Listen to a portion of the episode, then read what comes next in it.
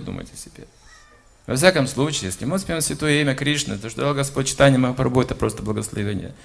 Это удивительное благословение, что во время больших воспеваний на праздниках мы на самом деле забываем о себе. Хоть на какое-то время мы чувствуем освобождение. У нас формируется духовное тело.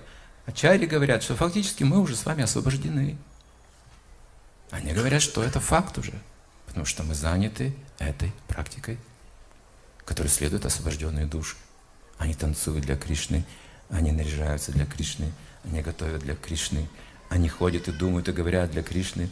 Они все дышат для Кришны, они учатся все, все, все посвящать Кришне.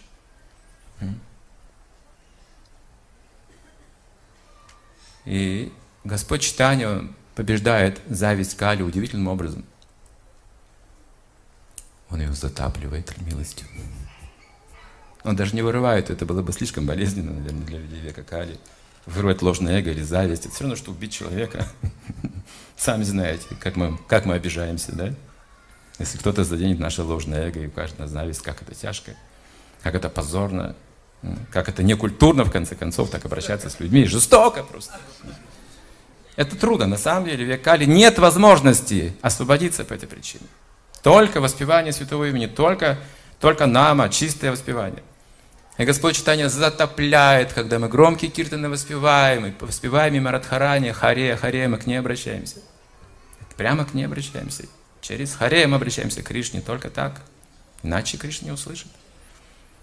И Радхарани, слыша это, как Господь читание, он впадает в транс и думает, эти преданные, они любят Кришну. Вот Кришна тебе любовь. И передают ее через себя. А там уже есть настоящая любовь. Фактически Радхарани свою любовь отдает. Мы, может быть, не умеем, но она, она вот эта вот, та, которая представляет олицетворенная бхакти, дает нам эту полную возможность вернуться к Кришне в этой жизни.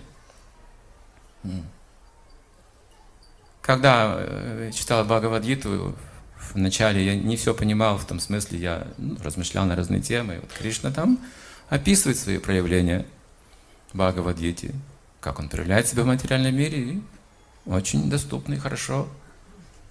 А как же проявляет себя Радхарани? У меня был вопрос. Кришна проявляет так вот по-разному, как Айшвария материальной вселенной. Это разнообразие удивительное, духовное. Тоже можно видеть. А как же проявляется Радхарани? Этот вопрос я впервые задал Индрадюмна с вами после лекции. В Жорах это было еще. В том частном домике. Я спросил, если Кришна проявляет себя, как писал Бхагавадгите, то как проявляет себя в материальном мире Радхарани? Я думал, Махарадж, наверное, не сможет ответить на этот вопрос, ведь нет в Бхагавадгите ничего. И Бхагават на то, что читал, тоже ничего не было написано. Наверное, нет ответа на этот вопрос. Я серьезно так думал.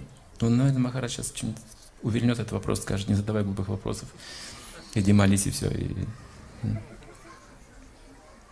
Но он не задумываясь ответил.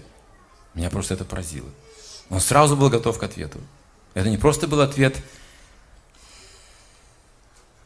из Гьяны. Он просто обрадовался этому вопросу. Знаете, он, у него как будто сердце раскрылось. И у меня тоже. Я это очень хорошо помню. Это было до, очень давно. Но я до сих пор помню этот ответ. Он сразу так вздохнул, знаете, когда услышал этот ответ.